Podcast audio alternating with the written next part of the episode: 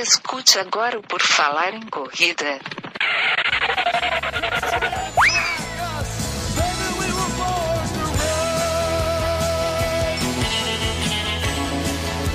Are you ready to run?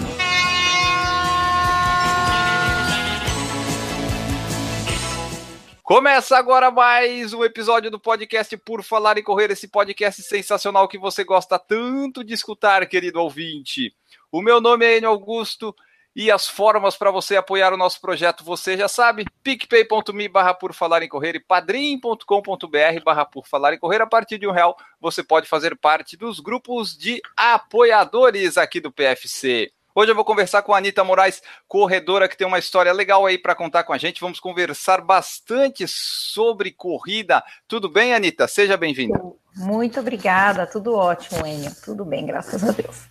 Maravilha, vamos conversar então aqui um pouco sobre corrida, compartilhar algumas experiências. A Anitta tem um Instagram bem legal que depois a gente vai passar aqui para vocês seguir. Lá tem é bem, bem interessante, sugiro vocês irem lá depois que escutarem o podcast.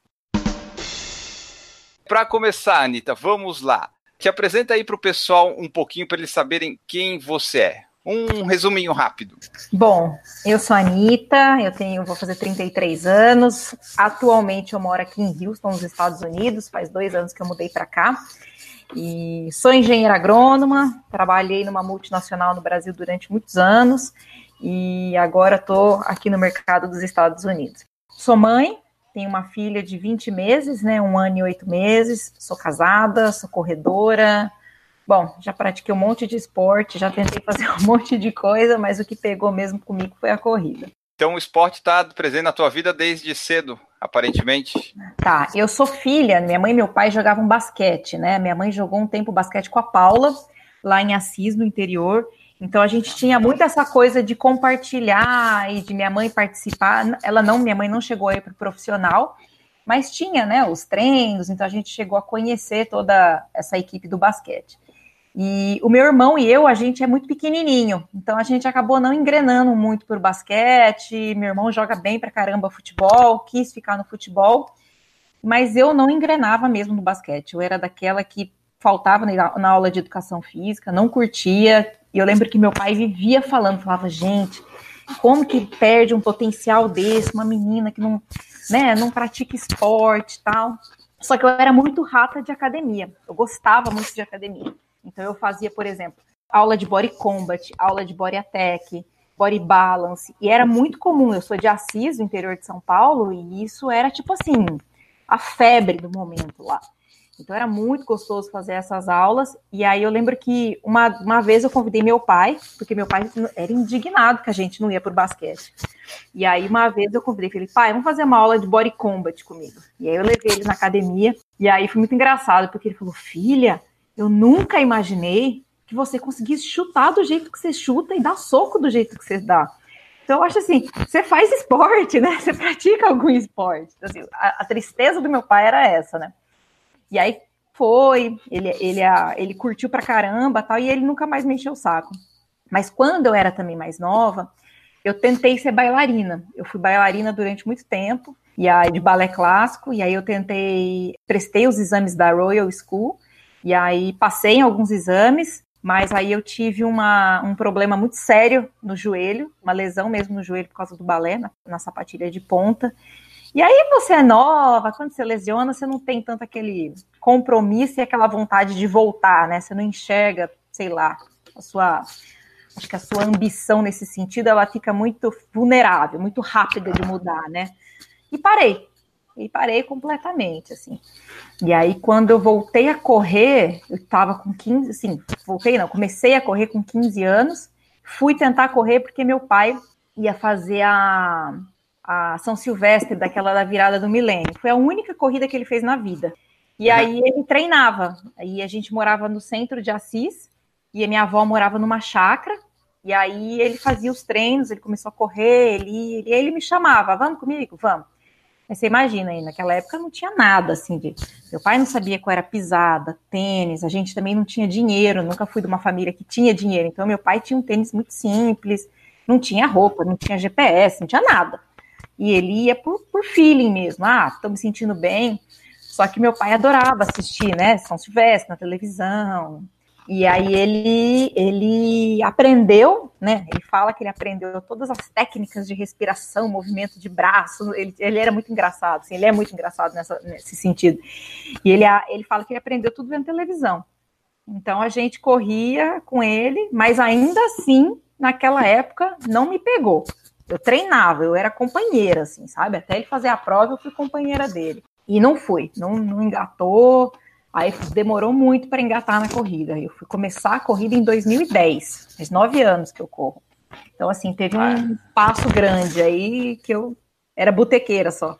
E daí, quando tu enveredou pela corrida, há nove anos, começou como as pessoas fazem, fazendo cinco querendo fazer a maratona, ou tu começou certinho? Assim, Não, assim, eu sempre fui muito, muito equilibrada, sabe, Enio? Eu acho assim, eu, eu acho que eu aprendi isso muito também com os meus pais, até porque como a gente veio de uma família que não tinha uma condição financeira legal, a gente tinha que crescer devagar. A gente nunca sonhou e nunca exigiu dos meus pais nada que eles não pudessem nos oferecer. Né? Então, assim, a gente sempre aprendeu a construir essa cada etapa foi assim muito engraçado, porque quando eu comecei a correr, eu começava, treinava na, na academia e eu só queria ir para esteira, ia para esteira, treinava sem estresse mesmo, não tinha muito essa coisa de ah, quero fazer prova, quero fazer prova. E aí eu fui começar, eu comecei a fazer, eu trabalho, estava trabalhando já em São Paulo e aí a gente tinha um plano de academia, desconto, eu comecei a fazer academia na companhia atlética lá em São Paulo, que era do lado do escritório que eu trabalhava. E aí eu descobri que tinha um grupo de corrida. Era um grupo de corrida à noite, e aí eu ia com eles. Aí comecei a correr, me chamaram um dia na esteira, o professor veio conversar comigo, ah, vamos correr com a gente, então comecei a correr com eles. E fui. Mas aí eu comecei bem devagar. Então, assim, eu não sei te falar quantas provas de 5K e 10K eu tenho. Eu posso falar para você, assim, que dezenas de provas. Eu devo ter de 5K, sei lá, umas 40, 45 provas, assim, que eu fazia todas, todas de 5K, ah, vamos, vamos, porque estava sempre, vamos, vamos, vamos, gente ia. Uhum. Eu, fui, eu demorei muito para fazer, querer fazer maratona, fiz muitas meias maratonas, eu falo que das que eu tenho medalha, que eu trouxe até para cá, quando eu me mudei, eu joguei muita coisa fora, muita medalha enferrujada, acabei jogando fora, mas das que eu gosto mais e que eu trouxe para cá, eu tenho 28. Então, assim, eu, eu, tive muita meia, fiz muita meia. Eu fui fazer minha primeira maratona em 2015. Aí eu fiz Berlim. Ah. Então, depois de cinco anos correndo, eu fiz uma. Fui, fui fazer a periodização de Berlim. E também é um, uma porrada, né? Fala sério, assim, porque eu senti muito treino, eu me lesionei, eu tive uma periostite, mas assim, sem ansiedade nenhuma, fui muito tranquila, assim. Lá em 2010 também acho que não tinha tanta prova ainda, né? Não, não. Era mais tranquilo. E era mais acessível, né? Os valores eram mais baixos, então a gente é. conseguia fazer, a gente fazia.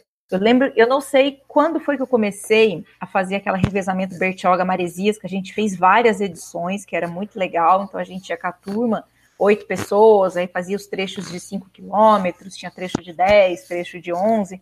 Mas a gente fez muita provinha legal mesmo, assim. Fizemos uma prova da que nem tem mais, não sei se você se lembra, se, se, se você conhece, era uma prova de Ilha Bela.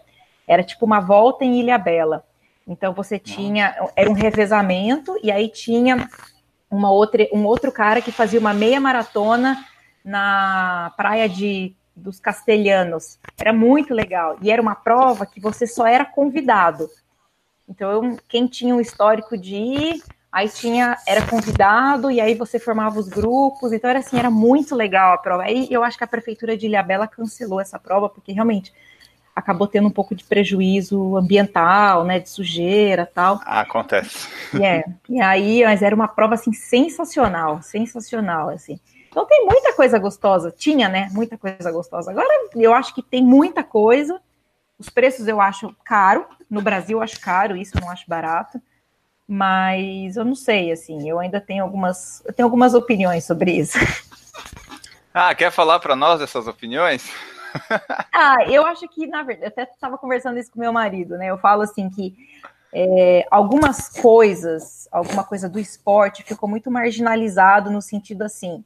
Eu acho legal ter prova, acho legal incentivar o esporte, mas virou muito mais uma questão de competição de preço, competição de kit, competição de marca, competição disso, de aquilo, que acabou tirando um pouco o essencial do esporte, né? Que é aquilo que o esporte traz para gente. O esporte traz, traz para você os ensinamentos de você ser competitivo, de você saber perder, de você saber ganhar, de você saber evoluir, de você saber esperar, né? Então, isso que eu te falei no começo ah, eu comecei a correr, não o ano que vem eu preciso correr uma maratona. Tem uma construção, meu corpo leva um tempo para sintetizar tudo isso, para aguentar o tranco. Tem gente que está acima do peso, tem gente que nunca praticou esporte, tem gente que tem uma musculatura fraca, tem gente que está muito magro. Então, assim, cada um tem um perfil, né? E eu acho que acabou virando uma coisa tão é, compulsiva de ter milhões de provas, todo mundo tem que fazer, ficou meio que assim, ah, tem que fazer, tem que fazer. Ah, você não fez essa prova? Por que, que você não fez essa prova? Eu já escutei coisas assim de pessoas, como que você nunca correu essa prova? Não, nunca corri essa prova, porque hum, para mim não tem sentido correr. E, e uma coisa muito engraçada que aconteceu comigo e com a Debs lá em, na Noruega foi que a gente conheceu um, um casal, dois, dois senhores, ele era corredor, ele é corredor, chama Leon, o nome dele. Ele é da, da, da Alemanha, e ele tem maratona, assim, para 3 horas e 20, 3 horas e 15, ele tem mais de 60 e 65 anos. E ele corre muito bem. E aí a gente acabou perguntando para ele, né? Falou assim: "Ah, mas você nunca foi correr Boston, né? Porque, né, tem toda essa coisa de você correr bem, uhum. fazer, pegar o índice". Ele falou assim: "Não".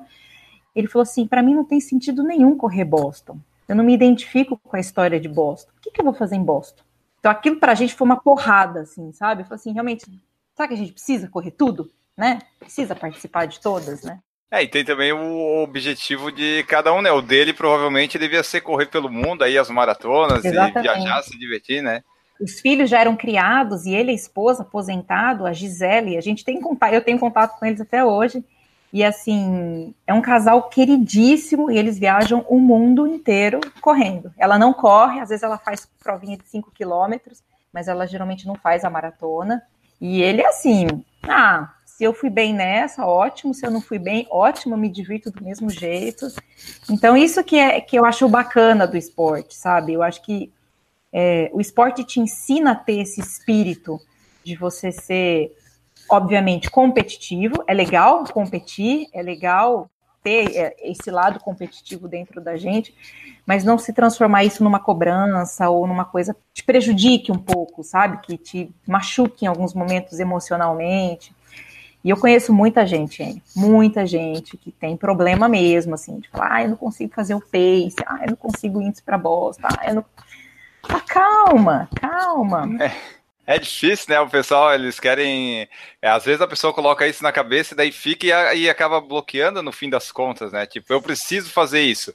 É, geralmente, quando tu faz o teu recorde pessoal, tu não tá pensando em fazer ele, né? Comigo Exatamente. já aconteceu algumas vezes isso. Exatamente. Você sabe que eu li um post muito legal do.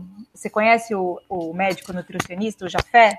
Ele fez um, um, post muito legal, o último dele agora, falando né, da maratona de Boston, de Londres, o quanto ele buscou o índice para Boston e ele não conseguiu. E aí, quando ele realmente foi despretensioso aí para Londres, ele arrebentou na prova, né? Ele fez 3 horas e 3. Então, Isso. assim, quando a gente consegue, eu falo que re, é, você reconectar com o esporte, seja com uma corrida, seja um tênis, seja um triatlo, seja um basquete, você se reconectar com o esporte por aquele benefício inicial que ele te trouxe, né? O que te deu gatilho para começar aquele esporte? Ah, foi a perda de peso?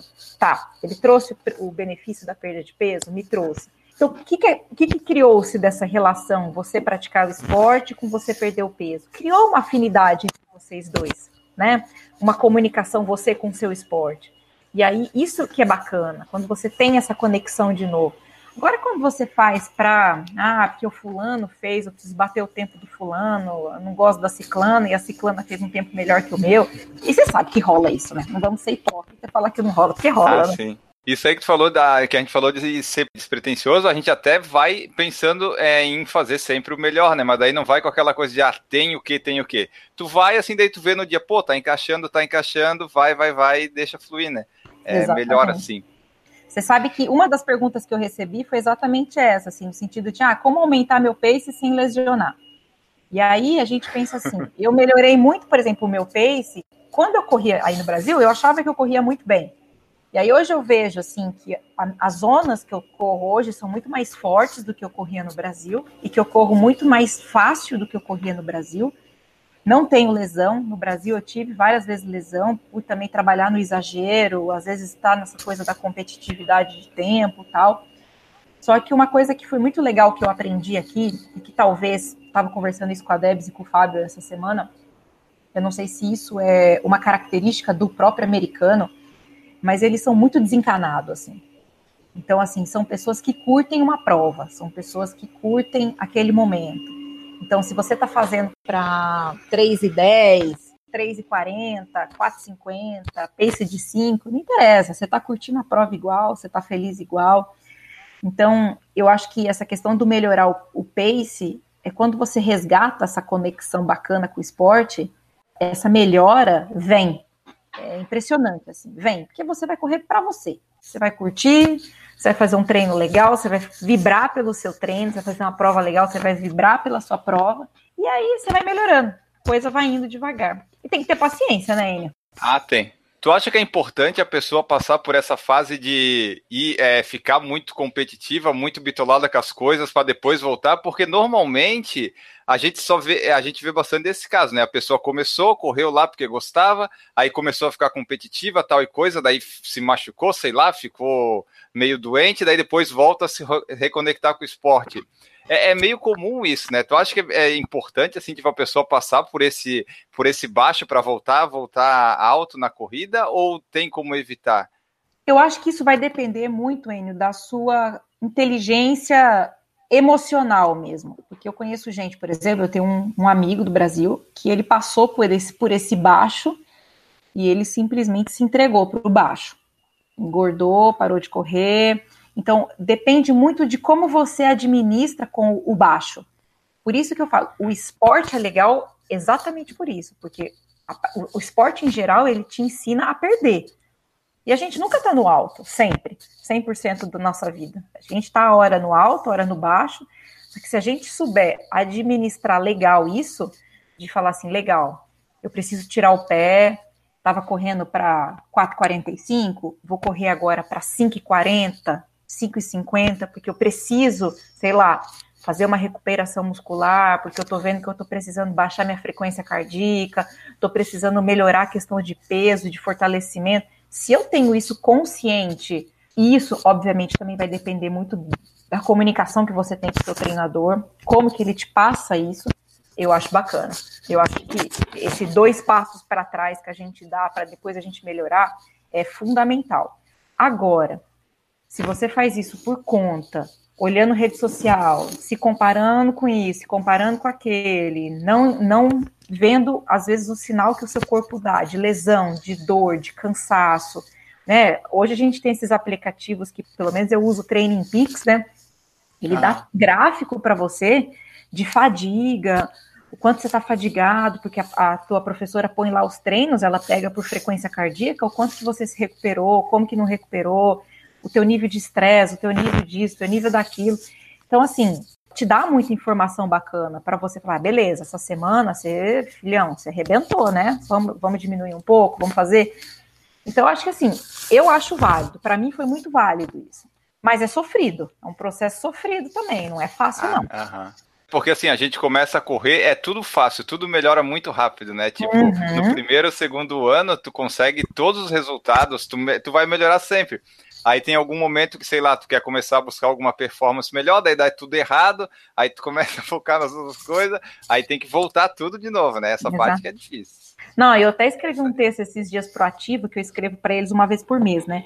E esse nesse texto que eu falo foi exatamente isso, né? Às vezes a gente está tão. É, eu acho assim, números de prova, o seu número de prova, o histórico que você tem em prova de 5K, 10K, 21 maratona, é um dado estatístico seu né? E eu sou, eu sou engenheira, então assim, a gente trabalhava com projeção, por exemplo, com a parte de, de modelagem estatística, a gente tem uma previsão que a gente quer alcançar com base num histórico que eu tenho.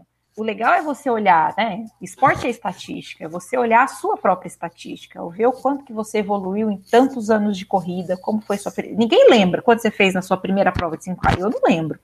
Eu devo ter feito. Eu só lembro porque eu anoto tudo, senão eu não lembrava. Então, eu não, eu não tinha o hábito de anotar, mas eu lembro que minha, a minha prova de 5K, minha primeira, foi super assim, lenta. Acho que eu fui com 50 minutos, assim, foi muito devagar, fui muito na minha. Mas é uma estatística, né? Então você vai vendo quanto você cresce, quanto você consegue melhorar. E isso tem que ter. Uma pergunta que, que me fizeram aqui é realmente se eu tenho uma treinadora. Muita, eu vou falar uma coisa séria, muita gente me manda direct perguntando treino. E eu falo, gente, eu não sou professora de educação física. Eu não posso passar treino. Seria uma Nossa. irresponsabilidade gigantesca eu passar treino. O que funciona para mim não funciona para você, não funciona para meu marido, não funciona para outra pessoa, né? Então, as pessoas querem essa coisa da, ah, do melhorar o tempo. O que, que você faz? O que, que você toma? Que, que você Elas querem um milagre, né? A mágica instantânea. Não, e o milagre é você olhar para você, ver teu corpo, ver como é que você tá. Pô, tô acima do peso, tô usando o tênis certo, para mim é pisada, tô comendo direito, tô dormindo bem, tô com a cabeça boa, tô emocionalmente equilibrada e emocional detona, né? Você sabe que emocional detona. Pô, né? Até lesão que a gente tem é muitas delas às vezes é mais pelo emocional do momento do que exatamente um esforço físico, né? Pode ser o esforço físico, claro, mas às vezes para tu curar também é demora. É. Eu tive uma canelite ano passado, ela demorou para curar, demorou. É. Tinha medo de voltar a correr, tem todas essas coisas. Eu sou suspeita a falar porque eu sou espírita, né? Então para mim, além da, da parte física, eu acredito muito na, no lado espiritual. Então assim, eu super respeito mesmo quando meu corpo fala alguma coisa e eu paro, eu tiro o pé do acelerador mesmo, sem medo. É, isso é, é, difícil nos primeiros anos de corrida, né? A pessoa assim parar, porque ela não sabe direito de onde é que minhas dores agora, depois de 10, 9 anos correndo, já sabe, bom, essa dor aqui, tá, talvez eu consiga ir um pouco porque ela é de um tipo. Agora, essa daqui não, essa aqui eu nunca é. tive, é um menisco rompido, ok, não posso é. continuar. Você sabe que uma, eu recebi uma pergunta também da Roseli, que ela perguntou assim: você corre com dor? Eu vou falar para você, eu já corri com dor. Quando eu entrei na minha primeira assessoria, eu lembro que o professor falava assim: se não tá doendo, é que você não tá treinando bem. E aí, isso eu acho um erro. Sei lá, você tá com uma dor de cabeça, você tá com uma dor no braço, porque você deu uma topada num lugar, é, é diferente. Agora, quando você começa. A, e a dor de corrida, eu acho que ela é muito. Ela é muito bem fácil de identificar, né? É uma dor bem pontual uma dor geralmente muito aguda, né, que incomoda. Então, por exemplo, você teve a canelite, eu também tive. Meu, não dá para pôr o pé no chão. Eu, pelo menos, eu fiz tratamento, eu fiz, eu tava na periodização para Berlim, eu fiquei 40 dias no deep running, correndo na piscina, fazendo acupuntura, e eu fiquei, foram quase 25, 27 dias de muleta, porque eu não conseguia pôr o pé no chão. Então, assim, era. A tua foi, foi forte, então. O meu tua. chegou, eu tive periostite, né? Que foi a, a, infecção do, da membrana, né? Do, da canela lá. Não sei como é que chama aquilo lá. E aí eu sei que foi muito feio, foi muito dolorido. E eu falo, a dor da, do esporte ela é muito, muito, muito, muito assim, fácil de identificar. Hoje eu não corro com dor, não corro. Se eu tô com uma dor assim no quadril, ou tem uma musculação que me pegou mais, eu fiquei meio cansada, e aí eu vejo que no outro dia eu vou ter, sei lá, uma inclinação na esteira, ou eu vou ter um, um treino de, de, de, velocidade, eu falo, ó, oh, Thelma, eu tô com dor, vamos pôr uma piscina aí, vamos dar uma soltada, vamos fazer só uma soltura amanhã, tem como ajustar? Ela ajusta, e aí ela faz. Uhum. Porque eu falo para ela, eu não corro mais com dor, porque eu paguei um preço altíssimo, não só na prática do esporte, mas financeiramente falando, é um tratamento foi um tratamento para mim muito caro.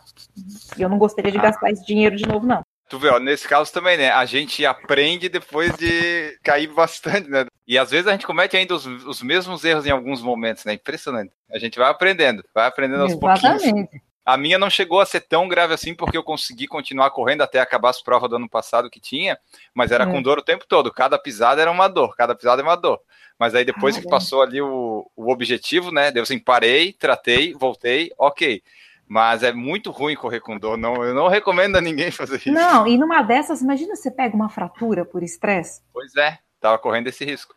É muito. E aí você vai pagar um preço tão alto. E eu, eu falo, o tratamento financeiro É caro, é caro. Não é, não. Eu, é que eu, eu vejo muita questão do valor, assim. Acho que quando você não tem muito dinheiro na vida, você fala assim, é, eu vou começar a, a valorizar o dinheiro no sentido assim, não tem que gastar no desperdi é, desperdiçar dinheiro, né?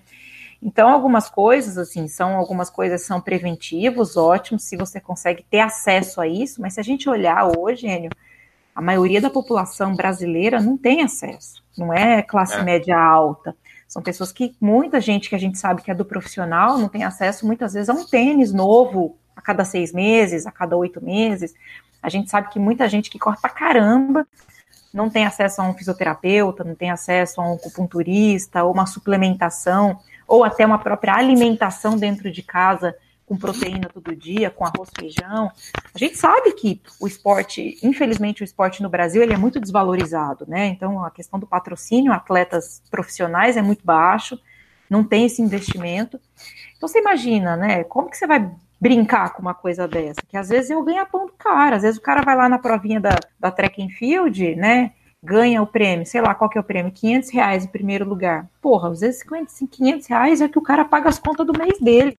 Entendeu? É. E o cara não tem dinheiro para comprar o tênis, não tem dinheiro para isso. Então, assim, é um esporte que ele é democrático, ele na teoria ele tem, né? Vou pensar na época quando meu pai começou a correr que eu treinava com ele. Ele tinha um baixo custo, porque você não tinha toda essa parafernália Sim. que a gente tem hoje. Mas mesmo assim, hoje ele já é um, se tornou um esporte caro, né? Para se tornar uma elite, para se tornar um profissional. Então, assim, a gente tem que levar tudo isso em consideração, né? Ali que tu falou do pessoal que pergunta treinamento e tal, tu falou dos treinos. Desde sempre tu treinou com assessoria? Hoje tu treina com assessoria? Como é que é que funciona desde, aí teus treinamentos? Desde sempre, desde sempre. Eu, quando eu comecei a tentar dar um trotezinho. Quando eu comecei na companhia atlética, eu realmente não fazia com assessoria. E aí eu comecei a correr meio que assim, ah, o professor lá que ficava na área de cardio passava umas coisas simples para correr, ele me falava, ah, corre tanto, anda tanto, porque eu fiz todos aqueles exames tal, ele me passou. Aí nisso ele me apresentou o coordenador do grupo lá da, da Companhia Atlética, que foi meu primeiro professor de assessoria, o Rubão. Eu amo ele de paixão. E ele trabalhava na Quark, que foi minha assessoria, e aí ele pegou e, e começou a passar meus treinos, assim. Então, desde essa época, eu tô com treinador. Aí mudei, aí tive um outro, depois eu participei de um outro grupo, agora eu tô na Navas, que também faz esse atendimento online, né, porque a gente tá aqui. Então, o diferencial é que ela trabalha com a gente passando os treinos semanais, ela passa para mim corrida, natação, musculação. E aí eu faço vários testes, pede um monte de exame, um monte disso que a gente sempre tem que deixar atualizado. Eu só não tenho a base física, né? Então, por exemplo, se o pessoal vai no parque, tem a base lá de água ou em prova, isso a gente uhum. não tem aqui. Mas o resto é igual, assim. Ela tem, uma, ela tem até um acompanhamento muito melhor do que eu tive em algum, em, numa, numa assessoria anterior que eu estava, que é de assim, o treino pinga no Training Pix, ela manda mensagem sabe? Por que, que você fez isso? Se eu faço errado, então, ela é brava. O Training Peaks denuncia a gente demais, né? Não sei demais. se eu gosto desse aplicativo, não. Olha, eu vou falar, tem hora que eu tenho raiva dele, mas é, é bom, né? Ele dá uma. É, tem tudo. Não, ele te dá uma resposta assim de como foi seu treino, assim, que você fala, caraca, hoje foi bom. Hoje você fica, você fica até de peito cheio, né? Você fala, ei, hoje foi bom. Aí tem um dia que você fala, que merda que eu fiz aqui. Vamos lá, já que tu é engenheira, tu deve gostar de números, talvez, não sei. É, fala pra gente aí, quais é, as distâncias que tu gosta mais? É maratona, é meia? E fala pra nós, pra mim, que sou curioso, quais são teus melhores tempos aí? Porque eu vi que tu deu uma melhorada nessas últimas temporadas aí nos Estados Unidos, né? Dei, dei uma melhorada boa. Eu falo que eu melhorei depois que eu virei mãe, né? Eu acho que... Ah. Eu falo assim, o meu tempo ficou tão curto para treino, porque a gente não tem apoio aqui, né? A gente não tem rede. Hoje minha filha tá na escola, mas no, quando a gente se mudou para cá, a gente não tinha rede de apoio. Então, eu tinha acesso a duas horas à creche da academia que eu frequentava. Só que, assim, são duas horas líquidas. Então, assim, eu tinha que. O tempo de deixar, subir para a esteira, passar num banheiro, eu já perdia 10 minutos. Aí eu tinha que fazer o treino voando e eu tinha que descer com cinco minutos da hora de finalizar, porque eles não deixavam fechar no timing. Então você tinha que estar lá cinco minutos antes. Então eu falo, eu tinha uma hora e 45 de treino, uma hora e 40. Então eu falo assim, meu, o que você tem de treino vai e faz, sabe? Eu falo que eu melhorei por isso.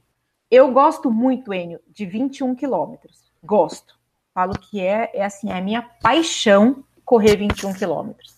É, eu acho que é, a periodização é gostosa, é, a prova é gostosa, é o, é o teu ponto que você fala, hum, tá acabando a prova, e você fala assim, tô ficando cansada, tá na hora de acabar mesmo, a, a, a gasolina tá acabando. Mas eu acho que talvez pela assessoria que eu tô hoje, é, e ela tem um estímulo maior até num volume grande de treinos e treinos longos, é, eu estou começando a gostar bastante de treinos mais longos. Entre 25 e 28 quilômetros, isso está ficando um, uma quilometragem para mim assim confortável. Eu ah. gosto da maratona pelo desafio que a maratona traz, não que é minha quilometragem assim que eu amo de paixão. Acho que ela, ela é um desafio legal, é uma prova você fazer uma por ano, na minha na minha condição física é uma por ano, acho que mais do que isso corre grande risco de lesão eu no meu corpo, né? Mas 21, se pudesse, eu fazia todo fim de semana, assim. Adoro, adoro, adoro, adoro, assim. Acho sensacional a prova de 21, cara. E eu melhorei mesmo, é. Eu fiz, ó. Eu comecei, a minha primeira maratona, eu fiz Berlim, eu fiz em 4 horas e 5. E a última que eu fiz agora foi em Houston, em janeiro de 2019, eu fiz em 3 horas e 20. Então, eu tive uma Opa. puta de uma melhora. E aí também, a meia Olha que engraçada. Meia maratona, minha primeira meia maratona eu fiz Buenos Aires. E eu fiz em 2 horas e 10, quando eu fiz Buenos Aires. Hoje, a minha melhor meia maratona é também aqui em Houston, num parque que tem aqui, que foi 1 hora e 32. Mas a minha pior meia, que eu falo assim, a mais, não pior, mas aqui teve um tempo mais alto, foi quando eu tava, a minha filha, ela tava com sete meses. E aí eu fui fazer uma prova aqui no, no Texas mesmo, e aí era uma pirambeira do cão. Eu também estava acima do peso ainda, mas eu falei, ah, vou, metida, né? Vou, vou fazer, imagina, 21, vou fazer. Eu mandei a prova em 2 horas e 35, mas pensa numa prova que eu sofri. num foi calor do Texas, num calor dos infernos, assim. Mas foi uma prova, assim, é, fora o tempo tal, uma prova sensacional, assim, de organização, a medalha maravilhosa, a estrutura da prova, eles têm muita prova boa aqui nos Estados Unidos, assim, que são provas pequenas, mais acessíveis em preço, é 30 dólares a inscrição de uma prova aqui, vamos, vamos pensar, são 30 dinheiros, né? É, Se a gente sim. olhar a conversão, sem conversão, mas uma prova muito bacana. Eu não tenho prova de 10 e 5K atualizada, assim, sabe? Mas eu tenho uhum. Meu melhor 10K eu tenho para 44 e meu melhor 5K é 20, 22 quase, 22, que eu fiz numa track and field há muito tempo. Então, se tu fez a maratona agora em janeiro, esse ano deu de maratona, é isso? Deu. Esse ano eu não faço mais. Eu até tentei o sorteio da de Nova York, mas eu não fui sorteada. E aí eu falei, bom, talvez eu não vá fazer mesmo, vamos deixar quieto. A gente não tá vendo nada por agência aqui, essas coisas, porque também é muito caro. Mas eu falei, bom, talvez seja um sinal mesmo, já fiz, aí eu vou fazer uma prova muito legal em setembro, que o meu marido até falou, ah, muda então, tenta colocar. Eu me inscrevi para meia maratona. Ele falou, mas tenta ver se consegue fazer maratona, que chama Big Cottonwood, que é em Salt Lake City. E é uma, uma prova que ela tem 3 mil metros de altitude, só que ela é uma descida. A maratona e a, sub... e a meia What? é descida. É 14 de setembro. E ela eles chamam de last chance, né? Porque é a última data para você pegar a qualificação para Boston. Que a partir do dia ah, 15 sim. vira, né? Até dia 14 de setembro de 2019 você consegue pegar a qualificação. Os americanos pensam em tudo, né? Que coisa tudo, impressionante. Tudo. E eles falam, essa prova, pra você ter, ter ideia, assim, Enio, ela é 30 minutos mais rápida que Chicago, a média todos os participantes. Uhum. Então ela é uma prova assim extremamente rápida. E aí eu falei, o, o problema que a gente está tendo aqui, que aqui em Houston a gente não tem montanha, né? É uma cidade totalmente plana. Mas agora a gente está fazendo um trabalho de musculação bem forte, porque isso você sabe, né? Detona coxa, posterior, joelho. É, porque só desce praticamente, né?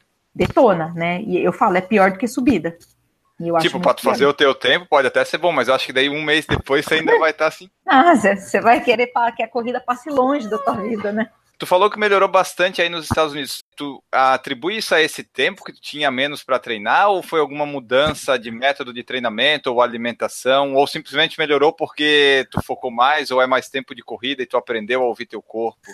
Ó, eu falo que foi um conjunto de tudo. Eu acho que eu mudei de assessoria. Realmente é uma assessoria que peca, assim, pega muito na performance. Eles são focados em performance.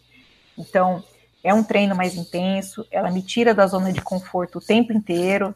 A minha comunicação com ela melhorou muito comparada ao meu antigo técnico, que não tinha essa comunicação. Então, ele nem cobrava, por exemplo, eu correr com faixa cardíaca. Hoje, se eu faço um treino sem a faixa cardíaca, ela fala, ela simplesmente manda assim: Eu não consigo analisar o treino que você fez hoje. Para mim foi um treino inútil, porque ela não consegue ver os meus dados. Então ela é bem rígida nesse sentido, né? A gente fala que ela é nossa chefona, mas a questão da alimentação, eu, eu, fi, eu passei com uma nutricionista aqui. Uma coisa que foi muito legal foi a, a Nutri que eu passei aqui, ela é especialista em nutrigenética. Então, eu fiz aquele exame nutrigenético, que você pega uma amostra da saliva e ela consegue avaliar ah. quais as deficiências cromossômicas que você tem. Então, assim, ela conseguiu identificar, é um laudo gigantesco, chega, são 14 páginas de resultado. Ela trouxe, a única coisa que eu tinha, tem uma deficiência na questão da bom funcionamento mitocondrial, por exemplo. E a mitocôndria, você sabe, mitocôndria é produção de energia, então talvez você tenha uma queda na produção de energia dependendo do volume de treino, papapá. Então, e a Aline, ela é muito focada em alimentação. Então ela colocou muita coisa assim, ela não gosta, ela não gosta realmente assim, de suplementação. Então ela trabalha, ela trabalha muito assim, ah, vou te dar um matcha, eu vou te dar uma cúrcuma para você tomar, eu vou te dar comida para você comer. Alguma, o que, que ela me pôs de suplementação? Ah, aquele óleo de peixe, a vitamina C para a gente realmente não cair, principalmente eu que tenho herpes e dependendo da imunidade, isso o tempo todo sai. Então ela colocou isso, aí ela colocou a fazer toda, ensinou a fazer toda a suplementação de gel em prova com os aminoácidos. Aqui, eu não sei se no Brasil está vendendo aquele Gu Roctane. Aqui a gente toma o Roctane, que tem aminoácidos. Eu acho que não vende aqui por causa dessas coisas de da Anvisa ainda que não liberou, alguma coisa é. nesse sentido. Mas já me falaram que é bom. É, ele é bom. Ele vem com bastante aminoácido. Então você não precisa fazer, por exemplo, na prova, tomar o gel com uma cápsula de sal, por exemplo. Ele já vem com a quantidade certa. Então, assim, é bem, é bem interessante. Ela fez uma alimentação muito bacana. A Deb está aqui, ela veio para cá, foi embora hoje, mas ela tá de prova. Na minha casa, assim, é super tranquila a questão de alimentação. Não é aquela coisa de, ah, leite de amêndoa, ai, que não sei o quê, aquelas coisas que ficam absurdo de caro a sua compra no final do mês, né? Pois então, é. assim, não, não tem nada disso. A gente come arroz branco, pão, feijão, tudo normal. Tem a questão também de quando você tá fora do seu país, do seu círculo social, e você também fica mais sozinho. Então, acho que você tem esse momento você com você, acaba isso naturalmente acontecendo. Eu falo que minha rede de apoio aqui é meu marido e minha filha só, então a gente acaba ficando muito mais próximo, a gente acaba ficando muito mais unido. E eu acho que a gente tem essa troca muito bacana. Meu marido também é triatleta, então assim, ele me ensina muito, ele tem uma disciplina atlética assim que eu falo é admirável. E também então, e ele é, ele é competitivo comigo, que ele fala assim, sabe, eu te desafio você fazer prova para tanto tempo. E aí eu falo, ah, é, então tá bom, então vou fazer prova para tanto tempo. A gente brinca nesse sentido, eu e ele. E eu acho que é, é, a gente acabou entrando numa situação de, de um esporte saudável, assim, de não ficar tanto olhando o que está acontecendo no corredor que treinava comigo na, na academia, naquele grupo de uhum. pessoas que eu não tinha muita afinidade, que a cada vez que ia treinar ficava um instigando o outro, e aí saía aquela rixa chata, porque acontece isso. Então, eu acho que é um pouquinho de cada, sabe? Acho que o pace melhorou nisso, nesse, nessa consciência, assim, de cada um desses pontos aí. Então, fala para nós assim dessa diferença de vida e treino no Brasil e nos Estados Unidos. Quais são as diferenças mais gritantes assim?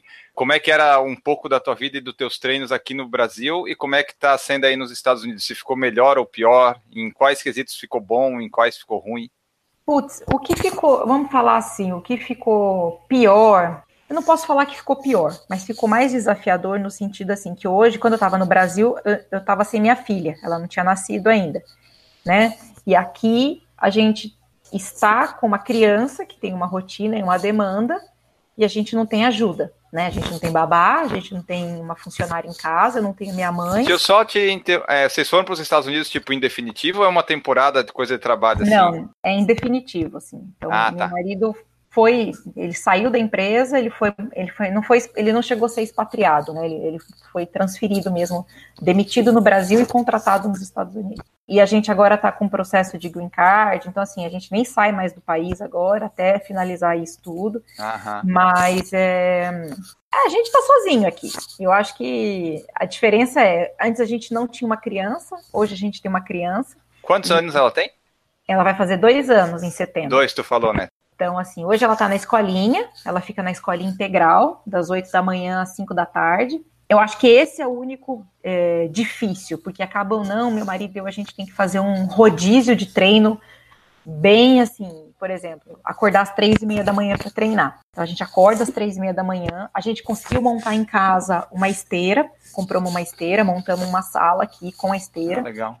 A nossa academia é 24 horas, então também, ah, tem natação, vai para academia, volta, pega nenê, leva para escola, vai trabalhar. Eu venho aqui trabalhar, também trabalho online de casa.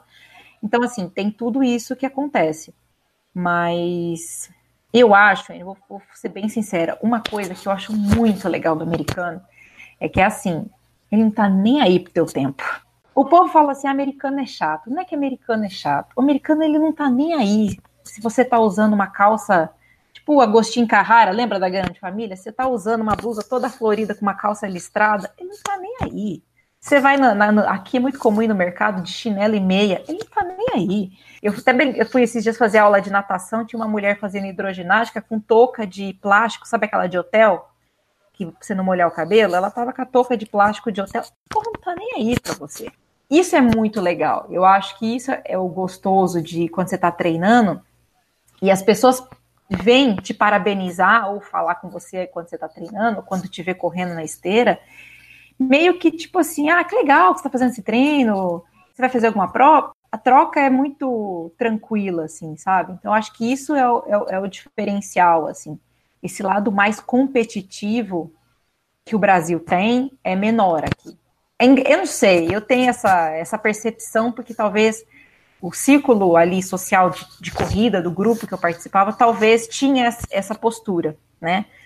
Talvez não, não sejam todos, talvez aí em Florianópolis não seja, talvez no Mato Grosso do Sul não seja, no Paraná não seja, seja diferente, mas é, o que eu estava em São Paulo era bem competitivo, assim, questão de assessoria muito competitiva, é, ah, você, você é da assessoria tal, camisetinha tal cor, então você é isso, ah, você é aquilo. E eu não sei se você já pôde treinar em São Paulo, por exemplo, no Ibirapuera. Então, assim, tem muita gente que treina e, assim, eu vejo, assim, tá correndo, tá fechando a rua, aquele grupo fechando a rua de corrida. Se você pede uma licença, eu já, eu já passei por isso. Pra falar, ah, dá licença. Tava fazendo um, aqueles treinos que a gente faz para determinar a zona de velocidade e tal. Às vezes você tá num, num pace ali, pá, pá, pá, concentrado. Eu já escutei o cara me xingar. Tipo, ah, vá para aquele lugar sabe? Então, assim, é muita ignorância para algumas coisas, e isso é muito triste, né? Isso do esporte é muito triste, né? Essa, essa, esse egoísmo individual, né, de cada É. um, né? E aí nos Estados Unidos, tu treina tipo na rua assim, tu tem pista acessível? Como é que funciona? Tem. Eu não moro no, no centro de Houston, eu moro mais afastado, num bairro mais afastado, mas aqui é muito comum ter essas trilhas, né? Essas sidewalks aqui, toda andando no condomínio e tal. E a gente acabou vindo morar num, num condomínio aqui que a gente tem dois parques gigantes do lado de casa.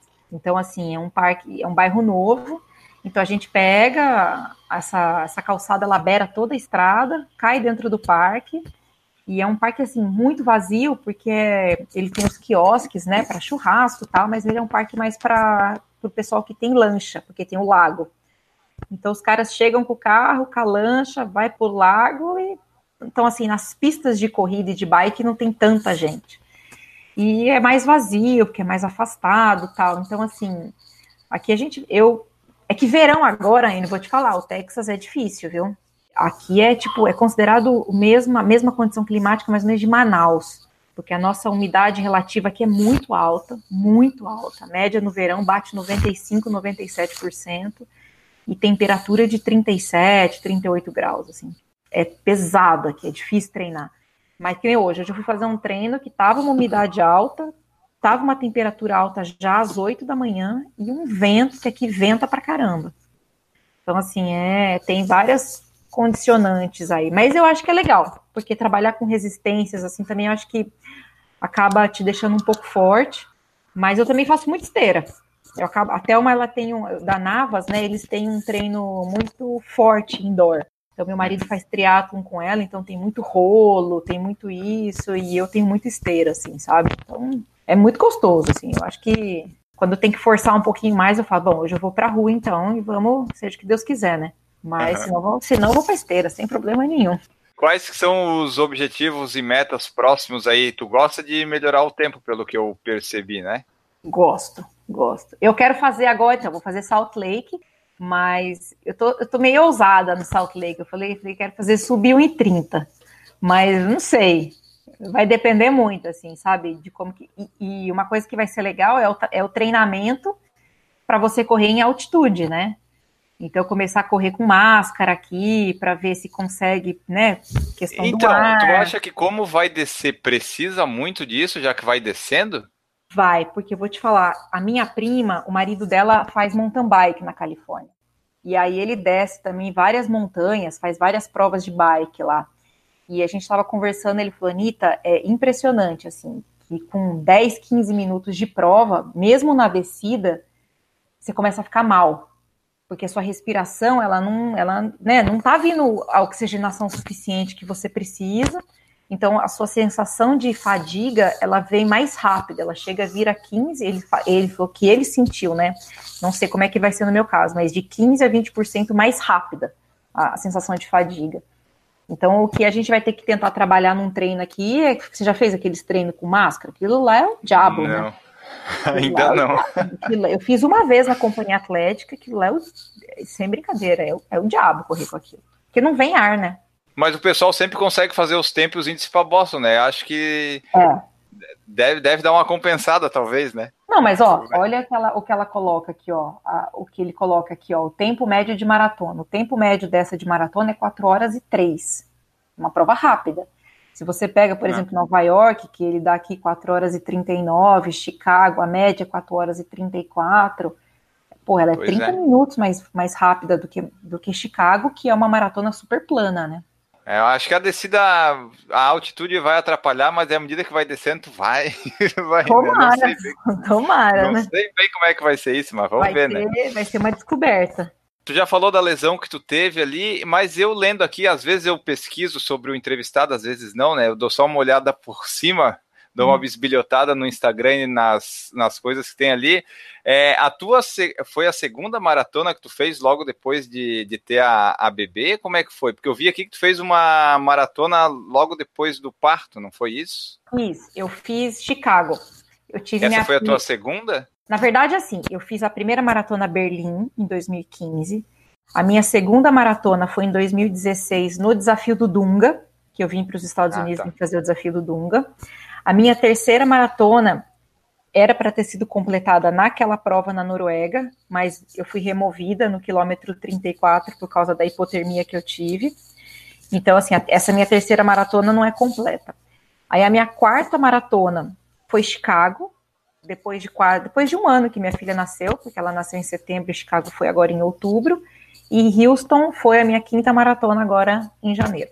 Porque eu, eu tava lendo lá no texto da Ativa que o pessoal dizia, não, você é louca de fazer uma maratona logo depois que a bebê nasceu e tal, tal, tal. Isso daí serviu para te motivar, mostrar que dava para fazer? É, na verdade, várias pessoas falaram isso para mim. Até veio uma pergunta, a Fernanda perguntou para mim, ó, quanto tempo depois do parto voltou a correr? É... é... bom falar isso, porque tu, tava, tu falou aí, já estava uns seis, sete meses depois que ganhou o bebê, já estava fazendo prova, né? Treinando.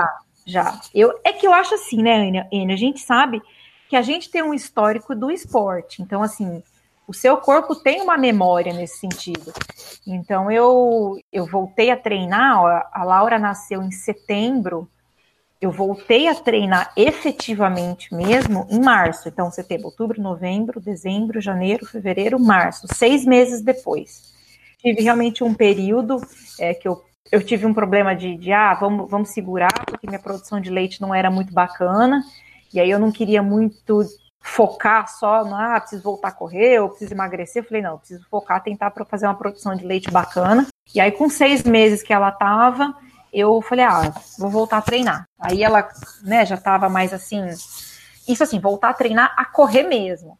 Porque antes disso, com quatro meses dela, eu já ia na academia, mas eu ia fazer, sei lá, uma musculação, uma caminhada na esteira, fazia transporte, fazia natação, fazia hidroginástica, ficava meio que rodiziando em várias coisas. E aí, em março, realmente, eu entrei no final de março, começo de abril, com a Telma na Navas e falei, eu quero começar a correr para perder peso porque eu não conseguia perder peso. Então, assim. Mas tu já teve sobrepeso? Porque as fotos atuais, pelo menos eu vejo uma pessoa magrinha que parece que sempre não, foi magra, sabe? Eu sou magrinha, mas eu, eu quando eu, em 2009, quando eu voltei da Austrália, aquele challenge que teve lá, sabe, de 10 anos, foto sua de agora e uh -huh. 10 anos atrás, pega aí no meu no histórico de foto minha, eu, eu era bem gordinha. Eu, eu, hoje, hoje eu peso 55 quilos. Eu já cheguei a pesar, sem estar tá grávida, sem nada, quase 70, 69,5. Então, assim, é, eu, não sou uma, eu não sou uma pessoa alta, eu tenho 1,65m de altura, mas quando eu morava na Austrália, quando eu fiz faculdade, eu não sei se é de Floripa, mas eu fiz faculdade no Paraná, no interior do Paraná, em Bandeirantes, ali perto de Londrina. Você imagina, faculdade de agronomia, interior do Paraná, num calor do inferno. O que você vai fazer? Você só vai pra festa tomar cachaça, né? Então, assim, é, a gente era, era muita festa, muito churrasco. Então, realmente, eu ganhei peso aí.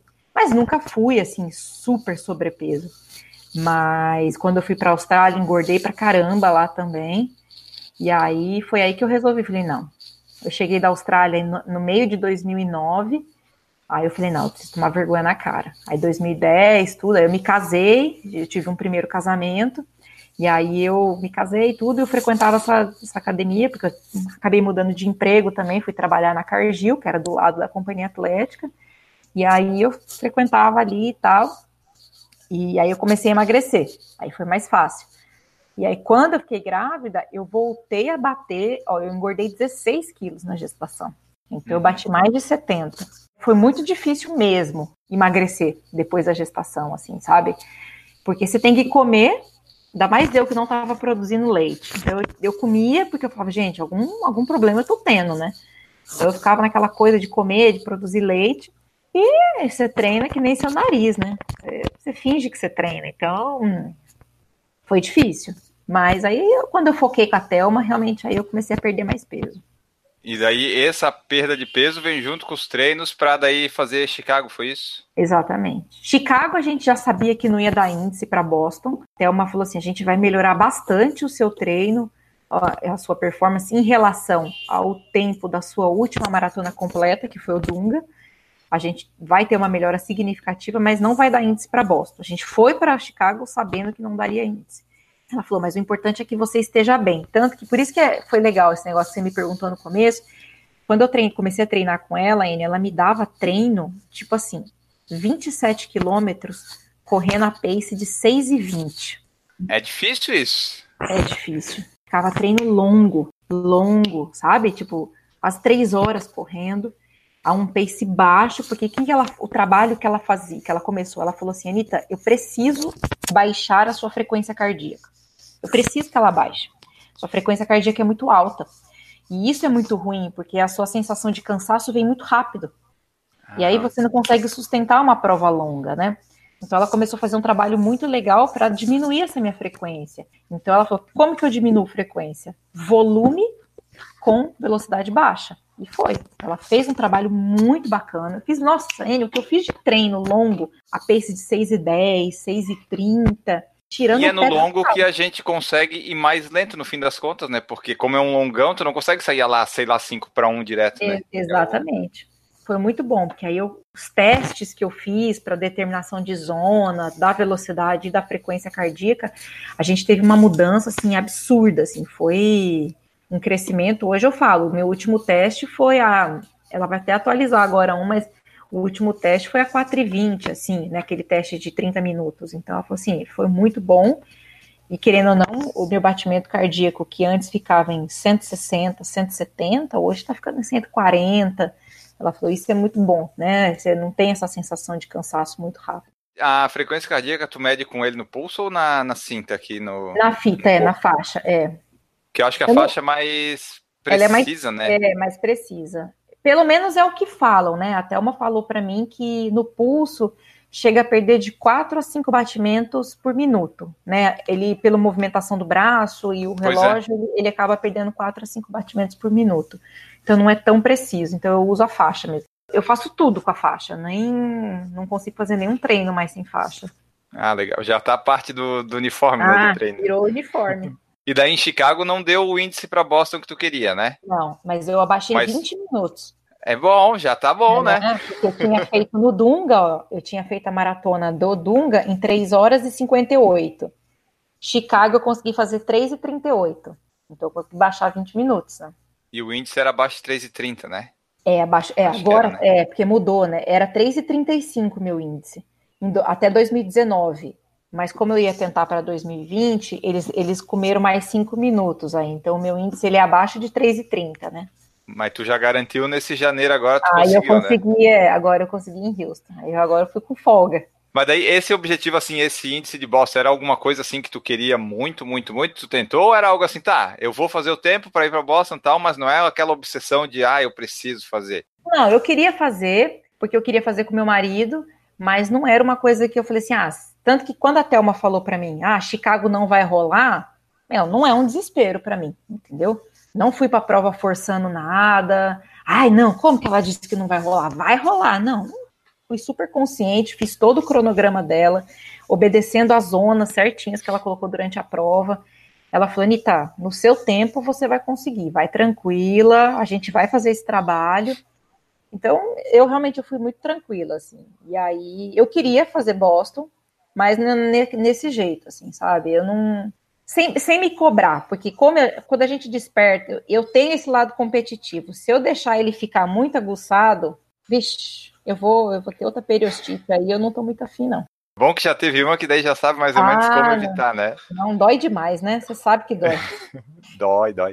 Isso que eu nem cheguei até essa que tu teve, que eu ainda conseguia eu consegui levar um mês no negócio. Se for desse jeito aí, não, É. não quero ter, não. E as maratonas que tu faz, que tu já fez, tu tenta fazer elas tipo um ritmo constante, largando desde o início, ou começar um pouquinho mais forte para ter uma folga para o final? Como é que é a tua estratégia geralmente? Geralmente eu tento fazer constante.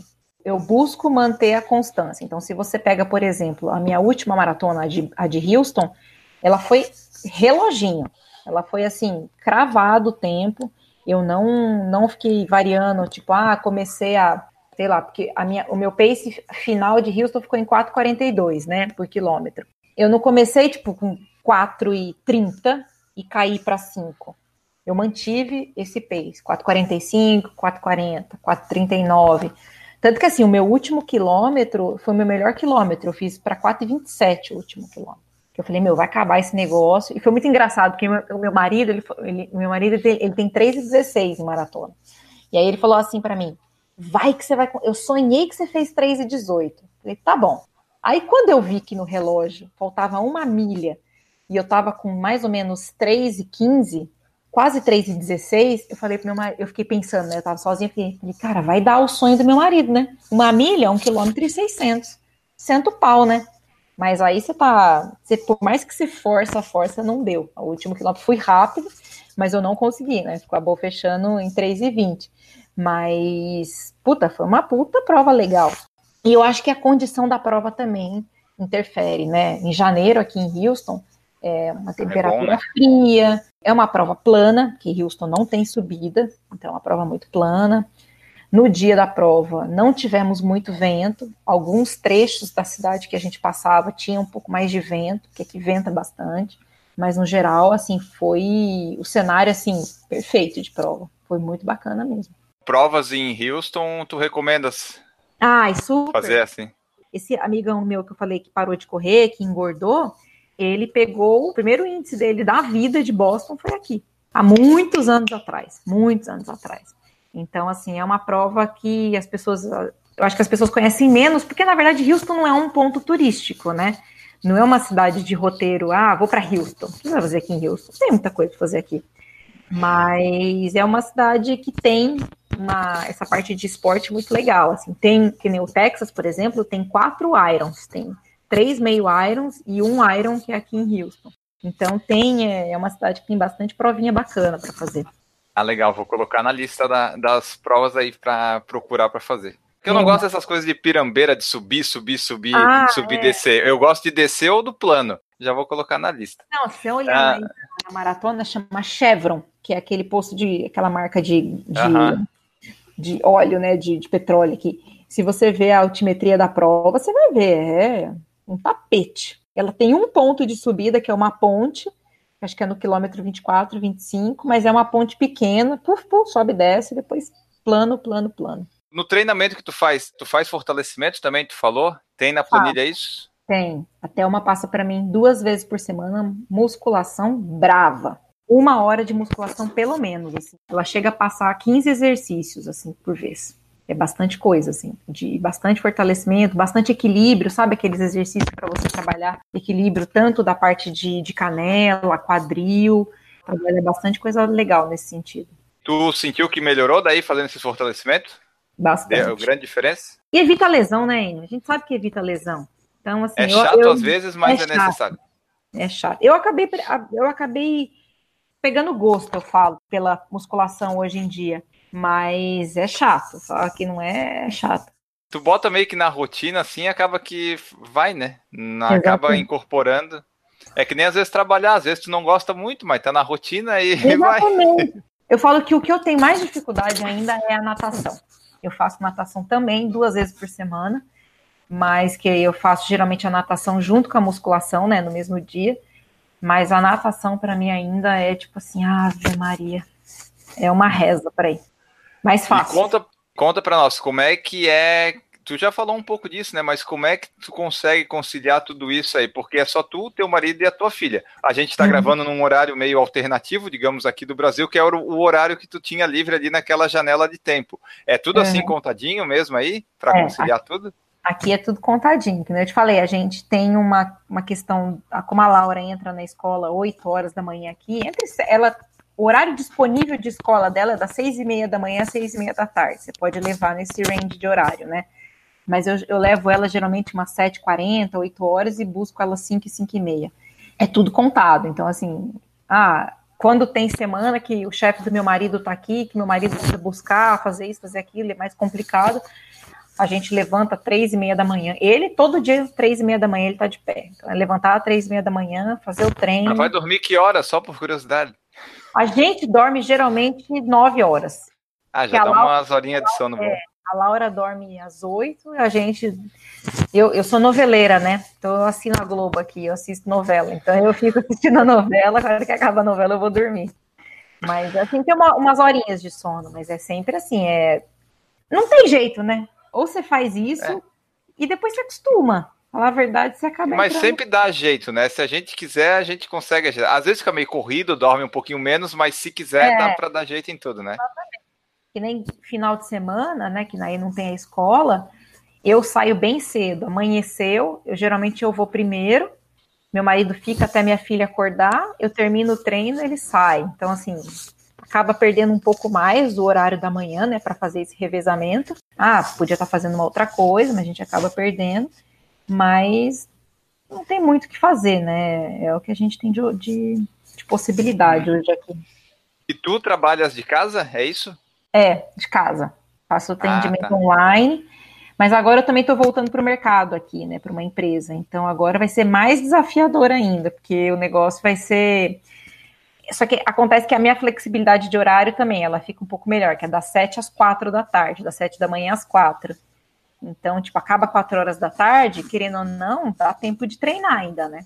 Não é tão gostoso para quem está acostumado a treinar cedinho, porque no final do dia você está mais cansado, mas ah. dá para ir fazer um treino sossegada e buscar a filha na escola e voltar para fazer. E o turno mesmo de treino começa depois que você pega a criança, porque aí é banho, janta. É verdade. Brincar, aí não para. Mas tu falou que vai voltar para a área, para o ramo aí, tu não está trabalhando na engenharia, é isso? Aqui na engenharia, não. Eu tô, eu tô trabalhando, eu fiz minha formação em coaching também durante esse período. E acabei ah, tá. trabalhando tá. com, a, com um grupo da Debs, junto com ela, um tempo, com a parte de coach de felicidade, e aí eu peguei várias assim pessoas, atendi por eles, e acabou que vieram outras pessoas depois que eu saí do grupo, que eu tô atendendo hoje, e aí eu tô finalizando esses processos todos e não tô pegando mais ninguém, porque na verdade eu tô voltando pro mercado aqui agora. Tu estás coach agora, mas aí daqui para frente provavelmente não é. mais. É, eu não tô pegando mais cliente novo que aparece. Só assim, dar um, uh, um resuminho, o, como é que era o, como é que é o trabalho de coach, assim, porque hoje em dia eu tenho notado, todo mundo tá virando coach. Eu não sei, parece que ficou meio banal, mas eu queria entender qual que é exatamente a, a função do coach, ou qual que era a, a tua área de atuação, assim, só para eu entender. O legal do coaching, assim, eu acho que não, ele não tem, obviamente, ele não substitui o papel de uma terapeuta, de uma psicóloga, que tem uma formação diferenciada nesse sentido mas o trabalho do coach é legal porque você trabalha nesse no direcionamento de algumas tomadas de decisão e também a parte de desenvolvimento de inteligência emocional, controle emocional, trabalhando-se ferramentas práticas. Então, é, realmente tem uma, um, um exercício para você fazer. Então, tem uma metodologia, você vai pegar esse papel, tem lá, vai falar assim, o exercício que você vai fazer para desenvolver tal ponto na sua área que hoje te traz alguma instabilidade emocional é isso, porque a gente fazia, eu trabalhava com elas no coach de felicidade, que era voltada muito mais pela questão emocional, né? Vários exercícios nesse sentido. Quando eu te falei, eu sou espírita, eu trabalhei sete anos numa casa espírita, fiz a minha formação mediúnica e eu, e eu trabalhava no atendimento ao público. Então, eu falo que eu tive muita experiência como uma coach espiritual nesse sentido, porque a gente faz coach no centro espírita, né? Eu trabalhava pela, pela mediunidade que eu tinha, eu trabalhava com, no diálogo com algumas pessoas, então a gente via a problemática da pessoa bem ali na nossa cara, e a gente tinha que, de certa forma, trabalhar num equilíbrio emocional é, voltada para a espiritualidade, né? Mais da confiança, da fé, da crença, estudar, ler, participar dos cursos que tinha lá, ir nas sessões de passe e tal. Era nesse sentido. Então, assim, eu achei muito legal. E a última experiência que eu falo, que profissional que eu estava tendo na Cargill, eu já estava oito anos na Cargill, e a posição que eu estava lá, eu tinha, eu coordenava um grupo de 150 comerciais. Então, assim, acaba que você também faz uma gestão de pessoas absurda. E uhum. aí, o legal que eu falo que o processo de formação de coach me trouxe foi olhar para esse lado individual, de RH, né, de recursos humanos mesmo, voltada para melhorar a sua capacidade de gerenciamento de pessoas. Não só, ah, ok, vou te ajudar a resolver um problema, não é isso. É você realmente ter uma visão mais, mais ampla nesse sentido, né? Eu trabalhava, imagina, eu trabalhava com métrica, com avaliação de performance. E eu tive funcionários lá que o cara me ligava para falar, Anitta, esse mês não dá. A gente acabou de descobrir que minha mãe está com câncer, acabei de descobrir que minha mulher está com câncer. A gente teve um funcionário que perdeu um filho. Então, não é que o cara não está performando porque o cara é ruim. O cara não está performando Sim. porque ele está com um problema pessoal muito grave. Então, eu falo que a formação de coach me trouxe isso muito legal para identificar isso mais rápido no funcionário.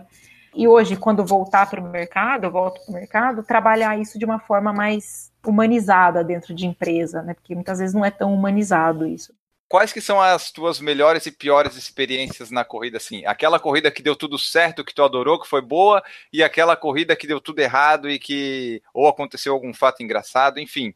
Conta para nós aí, quais são as, essas experiências? Eu acho assim, ó, eu gosto de falar que tudo foi positivo, né? Porque mesmo aquela que dá errado, você meio que leva uma paulada na cara e aprende alguma coisa, né? Ah, sim. Eu falo assim que a minha, eu vou falar assim, a minha primeira prova, que foi muito legal, né, eu acho que nem tem essa prova mais, foi uma meia maratona que tinha em São Paulo da Mizuno. Chamava Run Mizuno. Ah, não é, tem mais não. não. Há muito tempo atrás. Para mim, foi a melhor prova que eu fiz na época, porque foi uma prova assim que deu tudo certo. Eu lembro que foi a primeira vez que eu realmente consegui colocar o, os paces encaixados de cada quilômetro, comecei a prestar atenção. Era uma prova que tinha ponte em São Paulo, então ela tinha uma certa dificuldade, mas eu consegui administrar. Então eu falo assim que essa prova foi uma das provas que eu ainda tenho ela como, sabe? Ela é uma referência para a questão de, de administrar tempo, administrar velocidade e tal. A pior prova, eu, eu fico muito triste da, da, da prova do sol da meia-noite na Noruega. Assim. Foi uma prova que eu aprendi muito. Conta para nós dessa daí, porque eu ia pedir até para tu falar de como é que foi essa experiência de correr lá, porque é uma prova que eu quero fazer bastante. Não sei se é, é maratona, né? A meia talvez. Mas daí é. conta para nós como é que era, como é que foi e esse problema aí, o que que deu. A prova é muito linda, visual é maravilhoso, o lugar é maravilhoso, né? Você vai correr lá no sol da meia-noite, a largada para a maratona era às oito da noite, você corre à noite a prova. E aí, para você, a previsão de quatro horas de prova é para você chegar meia-noite com sol ainda, porque não, o sol não se põe lá no verão.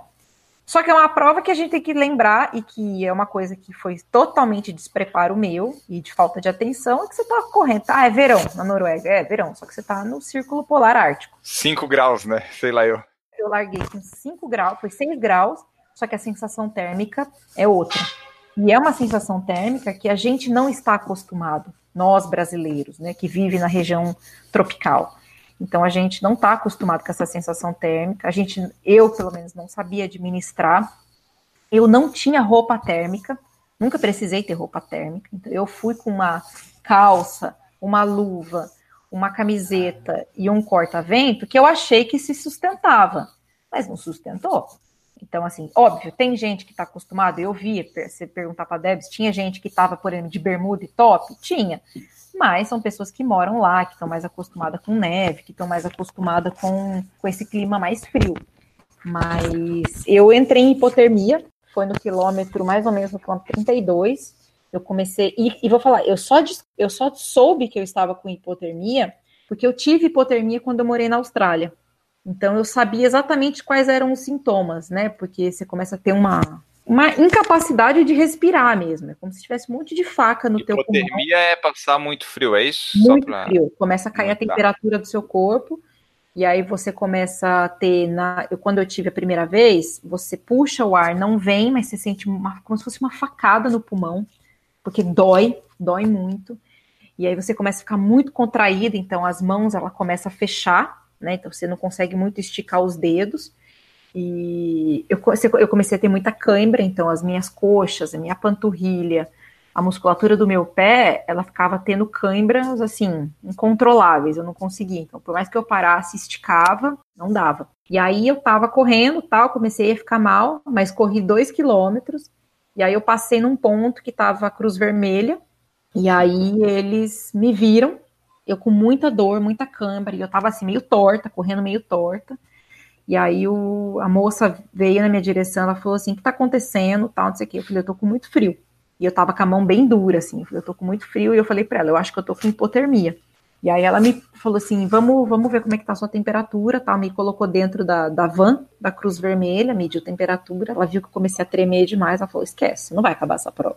Ela falou, eu não posso autorizar que você volte para essa prova. Uhum. Aí eles me enrolaram numa manta térmica, me levaram para a chegada. Aí tem toda uma situação para você também recuperar a temperatura, né? Então você começa a aquecer aos poucos. Então você tem que. Eles deram, começaram a me dar um pouco de chá. Aí eles colocaram, pediram para eu colocar só a minha mão e os meus pés na água quente. Você não pode entrar direto na água quente. Então você fica com a mão e com os pés para começar a voltar a circular aquela o sangue, né, na, na mão eles tiveram um cuidado absurdo, assim, sabe? Foi um mega, um mega ambulatório mesmo, foi muito bacana. Mas é, é triste, né? É uma prova que, querendo ou não, você vai para Noruega, não é um país barato, é uma viagem que você se prepara, uma viagem cara. Mas eu falo, essa foi minha pior experiência, mas eu aprendi muito. A pesquisar Principalmente mais. a levar roupinha, né?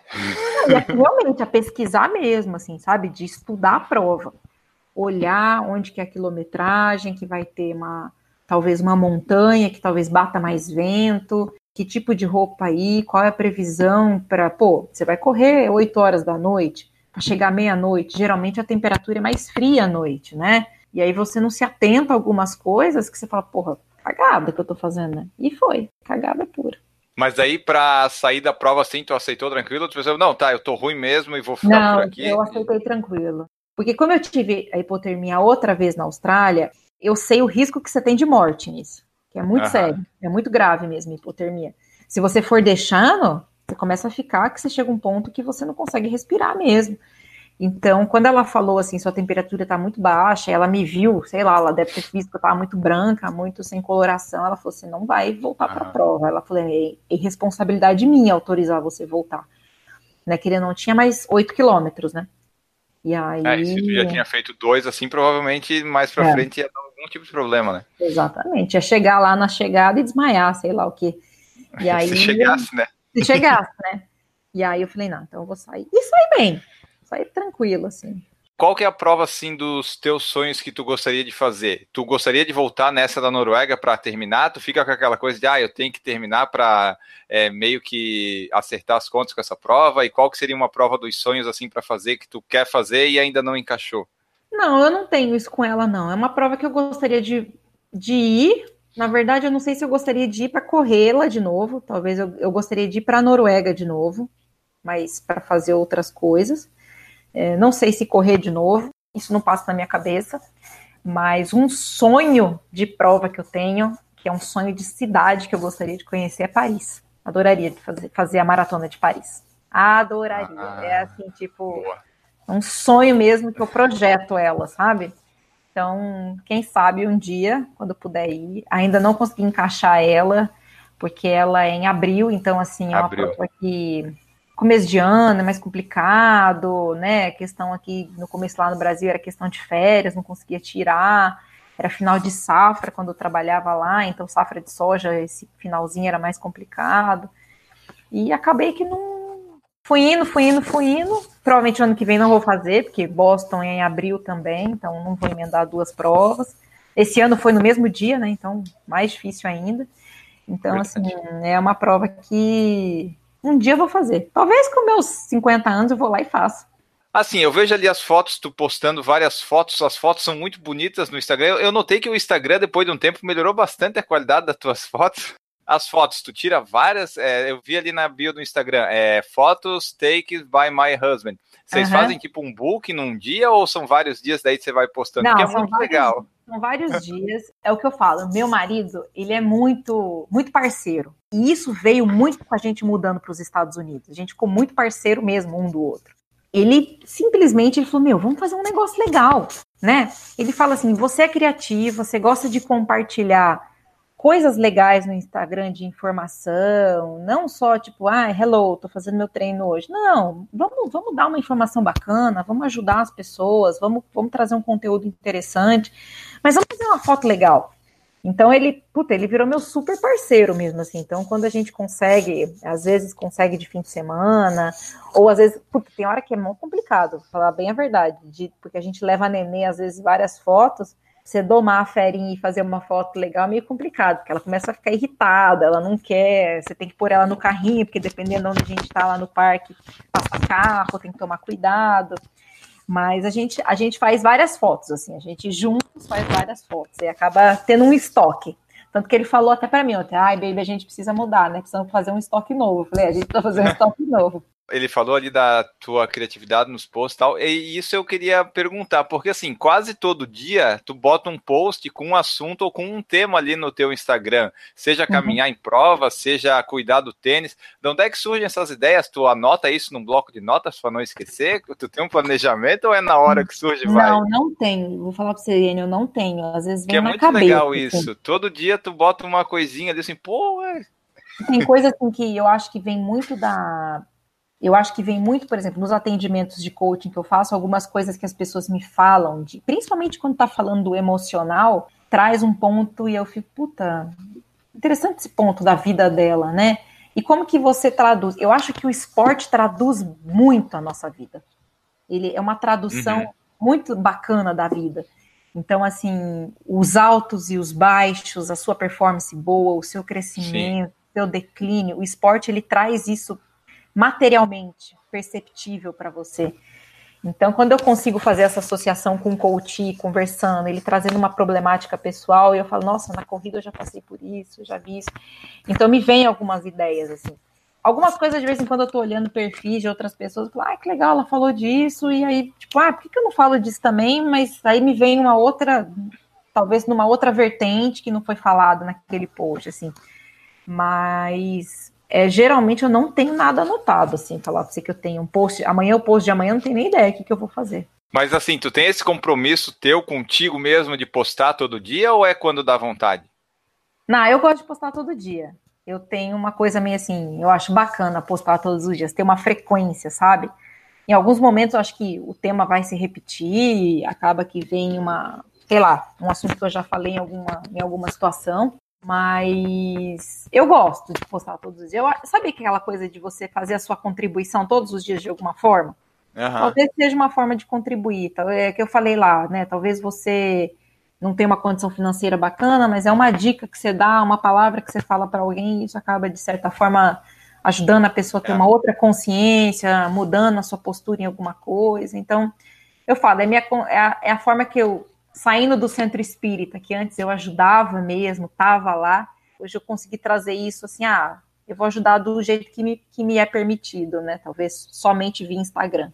E às vezes a gente acaba atingindo, sei lá, uma pessoa que seja, mas já acaba valendo a pena, né? Ah, no podcast sim. também já tem alguns episódios que o pessoal manda dizendo assim, pô, a gente não pensou que ia chegar nesse nível, que a pessoa ia se identificar nesse nível, mas é importante que vai chegando. Né? Não, né? é super gratificante, não é? Quando uma pessoa vem e te manda uma não. mensagem, fala, pô, aquele dia que você falou de tal assunto mudou minha vida.